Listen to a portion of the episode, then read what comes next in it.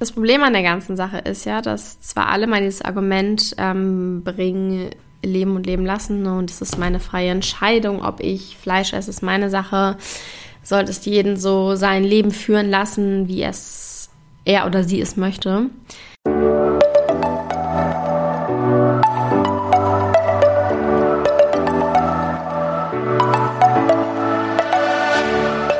Moin und herzlich willkommen zu einer neuen Folge des Eat Pussy Not Animals Podcast, der Podcast, der dir den Einstieg in die vegane Ernährung erleichtern soll. Moin, sind Freunde und herzlich willkommen zu einer neuen Podcast-Folge. Ähm, ja, wie das immer so ist. Ich wollte eigentlich reinstarten mit einem Post, den ich neulich gesehen habe, am Wochenende, um genau zu sein. Und jetzt habe ich gerade nochmal geguckt und ich finde den Post natürlich nicht wieder, wie das immer so ist. Ich hätte euch gerne daraus vorgelesen. Aber gut, vielleicht kriege ich es noch zusammen, was ungefähr darin stand. Es war ein extrem, extrem guter Post. Ich weiß nicht mal mehr, ob der auf Englisch oder auf Deutsch war. Lol. Gut. Wie dem auch sei, es soll heute ein bisschen ums Thema Politik gehen oder genau genommen darum, was vegan sein bzw. nicht vegan sein oder Fleisch essen mit Politik zu tun hat. Nämlich eine ganze Menge. Und in dem Posting, was ich gefunden hatte, ging es halt darum, dass man eigentlich quasi nicht unpolitisch sein kann. Rosa Luxemburg hat mal diesen super Satz gebracht, unpolitisch sein heißt politisch sein, ohne es zu merken. Und ich glaube, früher habe ich das eine Zeit lang auch nicht wirklich verstanden, weil ich auch nie eine Ahnung hatte, wen ich wählen sollte und so, also als ich gerade 18 war. Ähm, mittlerweile kann ich es auf jeden Fall besser nachvollziehen, weil im Prinzip wenn dich die Gestaltung unserer Zukunft, wenn dir es einfach vollkommen egal ist, dir voll am Arsch vorbeigeht, ist das halt im Prinzip auch ein Statement. Und es gibt ja auch so diese Theorie oder, nee, nicht Theorie, dieses, was man so sagt, dass wenn Menschen nicht wählen, dann automatisch quasi eine Stimme mehr für die AfD ist. Und dass man dann somit sich quasi auch dafür ausspricht. Auch wenn man eigentlich denkt, man hält sich aus einem raus. Es ist aber sowieso komplett schwierig, sich aus einem rauszuhalten. Denn, wie wir heute besprechen wollen, auch Essen ist Politik. Essen hat sogar sehr, sehr viel mit Politik zu tun. Es ist auf jeden Fall keine Privatsache mehr. Es demonstrieren ja auch des Öfteren sehr viele Menschen gegen die Agrarindustrie und die Agrarpolitik der Bundesregierung. Und was halt ein bisschen sad ist eigentlich, auch wenn seit Jahren Nichtregierungsorganisationen kontinuierlich darauf hinweisen, dass beispielsweise der Fleischkonsum in westlichen Industrieländern wie jetzt beispielsweise Deutschland, dass der auf jeden Fall sinken sollte, hat man äh, von Seiten der Politik da jetzt noch nicht so viel zugehört. Tatsächlich ist ja doch eher wieder so, dass irgendwie Milchlobby und Fleischlobby gegen vegane Produkte sind und da versuchen, irgendwie Verbote einzuführen und Menschen weiterhin dazu bringen, mehr Fleisch- und Tierprodukte zu konsumieren, obwohl es komplett sinnfrei ist, wenn man sich andere, äh, wenn man sich die Aspekte anguckt. Das Problem an der ganzen Sache ist ja, dass zwar alle mal dieses Argument ähm, bringen, leben und leben lassen und es ist meine freie Entscheidung, ob ich Fleisch esse, ist meine Sache. Sollte es jeden so sein Leben führen lassen, wie es er oder sie es möchte. Tatsächlich ist halt aber einfach erstmal dieser ökologische Aspekt da. Klimawandel, der uns halt alle was angeht und der extrem politisch ist, weil ja allein das Pariser Abkommen ist ähm, vorhanden. Ob es dann mal umgesetzt wird, ist wieder eine andere Geschichte, ob da was getan wird. Aber die industrielle Landwirtschaft, insbesondere die Tierfutter- und Fleischindustrie, überlastet halt komplett den Planeten und trägt halt so zum Klimawandel oder zur Klimakatastrophe bei. Tatsächlich verursacht sie rund ein Drittel aller weltweit ausgestoßenen Treibhausgase. Und obwohl wir das eigentlich mittlerweile wissen sollten und besonders die Länder, die am wenigsten zum äh, CO2-Abdruck beitragen, am meisten davon mitbekommen. Trotz dessen wird irgendwie nicht so wahnsinnig viel dagegen getan. Also auf jeden Fall nicht so viel, wie man dagegen tun sollte. Hinzu kommt auch, dass häufig Monokulturen angebaut werden in der konventionellen Landwirtschaft und das dann auch noch schön mit Pestiziden, die teilweise auch gesundheitsschädlich sind. Und so ist auch ein Artensterben nicht zu verhindern. Man hört es auch immer wieder, dass Bienen sehr in Gefahr sind und das Ding ist, wenn Bienen weg sind, dann sind wir auf jeden Fall auch nicht mehr lange da. Das macht mir auch ein bisschen Angst, muss ich sagen, aber gut. Ja, also wir haben einmal diesen ökologischen Aspekt und damit halt auch diese Agrarpolitik. Und wenn du dich halt fleischlich äh, mit Fleisch und Tierprodukten ernährst, dann unterstützt du das Ganze halt. Und das ist halt ein großer politischer Aspekt. Weiter kommt auch noch der ökonomische Aspekt hinzu, die Ressourcenverschwendung. Ich habe es neulich mal thematisiert in der Podcast-Folge. Es einfach komplett unlogisch ist, wie viel Kalorien an Futter wir verfüttern für die Tiere, wo dann am Ende ein bis drei Prozent rauskommen der Kalorien. Also ist krass. Vielleicht profitorientiert, aber auf jeden Fall nicht äh, ressourcenschonend. Absolut gar nicht.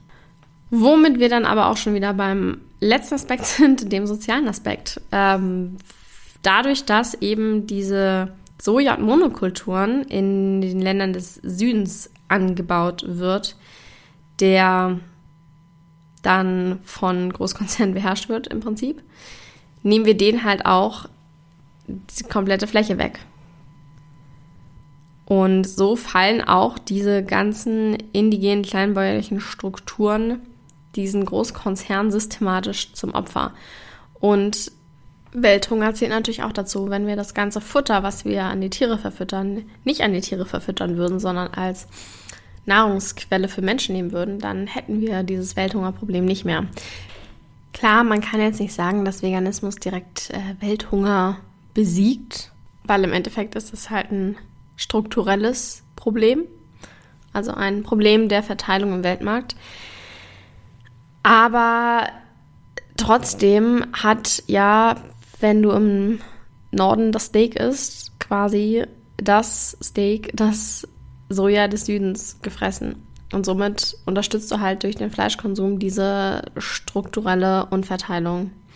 Und dann kannst du halt auch eine Partei wählen, die sich voll für diese Länder einsetzt, aber wenn er dann nebenher noch Fleisch isst, entspricht das halt wieder komplett dem anderen Pol. Deswegen ist es eine politische Angelegenheit. Aber wenn man jetzt all diese ganzen Faktoren betrachtet, finde ich es halt wiederum extrem erschreckend, dass so wenig davon in der Politik selbst zu hören ist.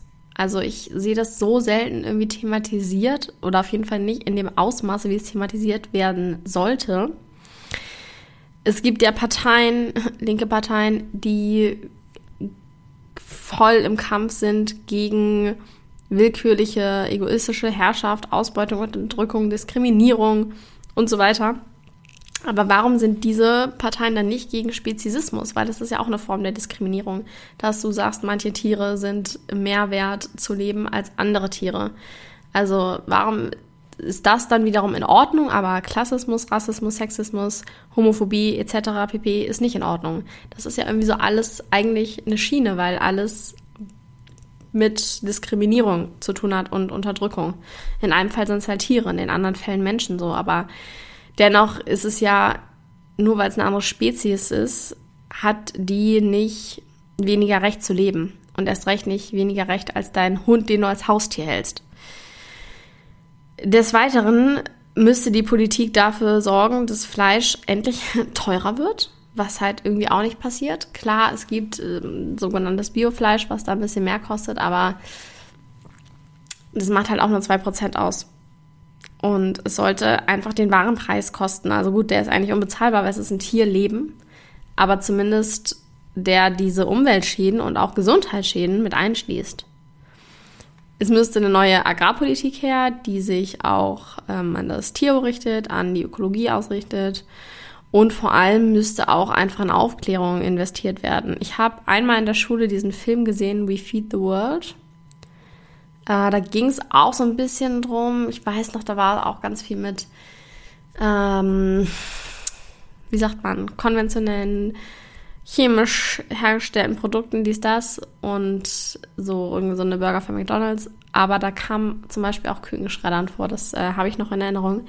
Aber ich kann mich nicht mehr daran erinnern, dass wir da irgendwie ausführlich eine Diskussion drüber geführt haben, was das eigentlich bedeutet, was wir da auf unserem Teller haben. Ja. Jedenfalls, insgesamt, dieser Planet muss halt nachhaltig bewirtschaftet werden, damit wir nicht auf den Kosten in zukünftigen Generationen leben, wie wir es jetzt tun. Gestern war Country Overshoot Day, das heißt, wenn alle so leben würden wie in Deutschland, dann hätten wir einfach schon jetzt die kompletten Ressourcen aufgebraucht, die die Erde in einem Jahr erneuern kann und leben somit auf den Kosten der Generationen nach uns und anderer Länder. Ähm, ja, da muss auf jeden Fall dringend was getan werden. Aber alles in allem kann man halt sagen, Essen ist einfach eine politische Angelegenheit und deshalb seid politisch. Nutzt eure Macht als Verbraucherin und trefft die Entscheidungen, die ihr politisch auch treffen würdet. Und eine Zeit lang habe ich immer nach diesem Spruch gelebt. Also nein, ich habe nicht danach gelebt, aber ich fand ihn gut. Ähm, wenn Wählen irgendeinen Unterschied machen würde, dann würden sie es uns nicht tun lassen. Ich weiß nicht, wer das gesagt hat. Mark Twain oder so? I don't know.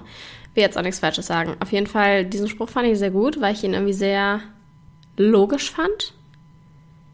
Inzwischen sehe ich das anders. Inzwischen denke ich, man kann vielleicht nicht direkt von heute auf morgen einen Unterschied machen, aber wir sollten das auf jeden Fall ausnutzen, dass wir in einer Demokratie leben. Und wenn man schon nicht wählen geht, dann immerhin mindestens die Stimme irgendwie entkräften lassen. Geht ja irgendwie auch, dass man zumindest nicht die AfD wählt. Richtig. Das wäre mir nochmal wichtig zu sagen hier. Und genau, entscheidet euch, was ihr esst, weil das ist auch politisch.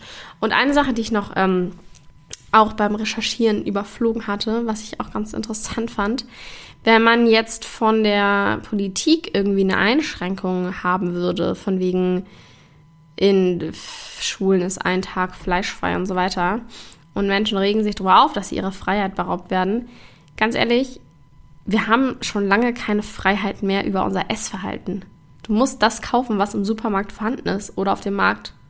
Es bleibt dir kaum was anderes übrig, sein du baust alles selber an und stellst alles selber her und so weiter und so fort, was halt sehr zeitaufwendig und ähm, auch nicht in jeder Lage, wo man wohnt, machbar ist. Und wenn du zur Schule gehst oder zur Uni oder in die Arbeit und da ist eine Kantine, da suchst du dir auch nicht aus, was du essen willst sondern nimmst das, was sie dir geben. Deswegen ist das kein Unterschied in dem Sinne, ob da jetzt ein Tag kein Fleisch ist oder vegan ist oder so weiter. Ja, das wollte ich auch noch kurz einwerfen. Und eine Sache noch, die mir auch gerade noch eingefallen ist. Ich finde es mich persönlich mal ein bisschen schwierig zu. Also, ich habe über diesen Struggle. Ist es jetzt besser, wenn man auf die Politik hofft, dass die irgendwas an diesem Fleischkonsum-Ding ändern, weil es dauert mir einfach zu lange? Oder ist es besser, wenn wir beim Verbraucher oder bei der Verbraucherin anfangen? Und schreibt ihr mir doch gerne mal eure Gedanken dazu auf Instagram. Kara unterstrich, Drummond unterstrich. Einfach, was ihr denkt, weil ich glaube zum Beispiel, dass. Nein, ich sage jetzt nichts. Ihr sagt mir zuerst. Also, danke fürs Zuhören. Ich glaube, es ist klar geworden, was ich hier äh, erzählen wollte. Ich wünsche euch noch einen schönen Tag oder morgen oder Mittag oder Abend, wie auch immer. Bis dahin, ciao, Kakao.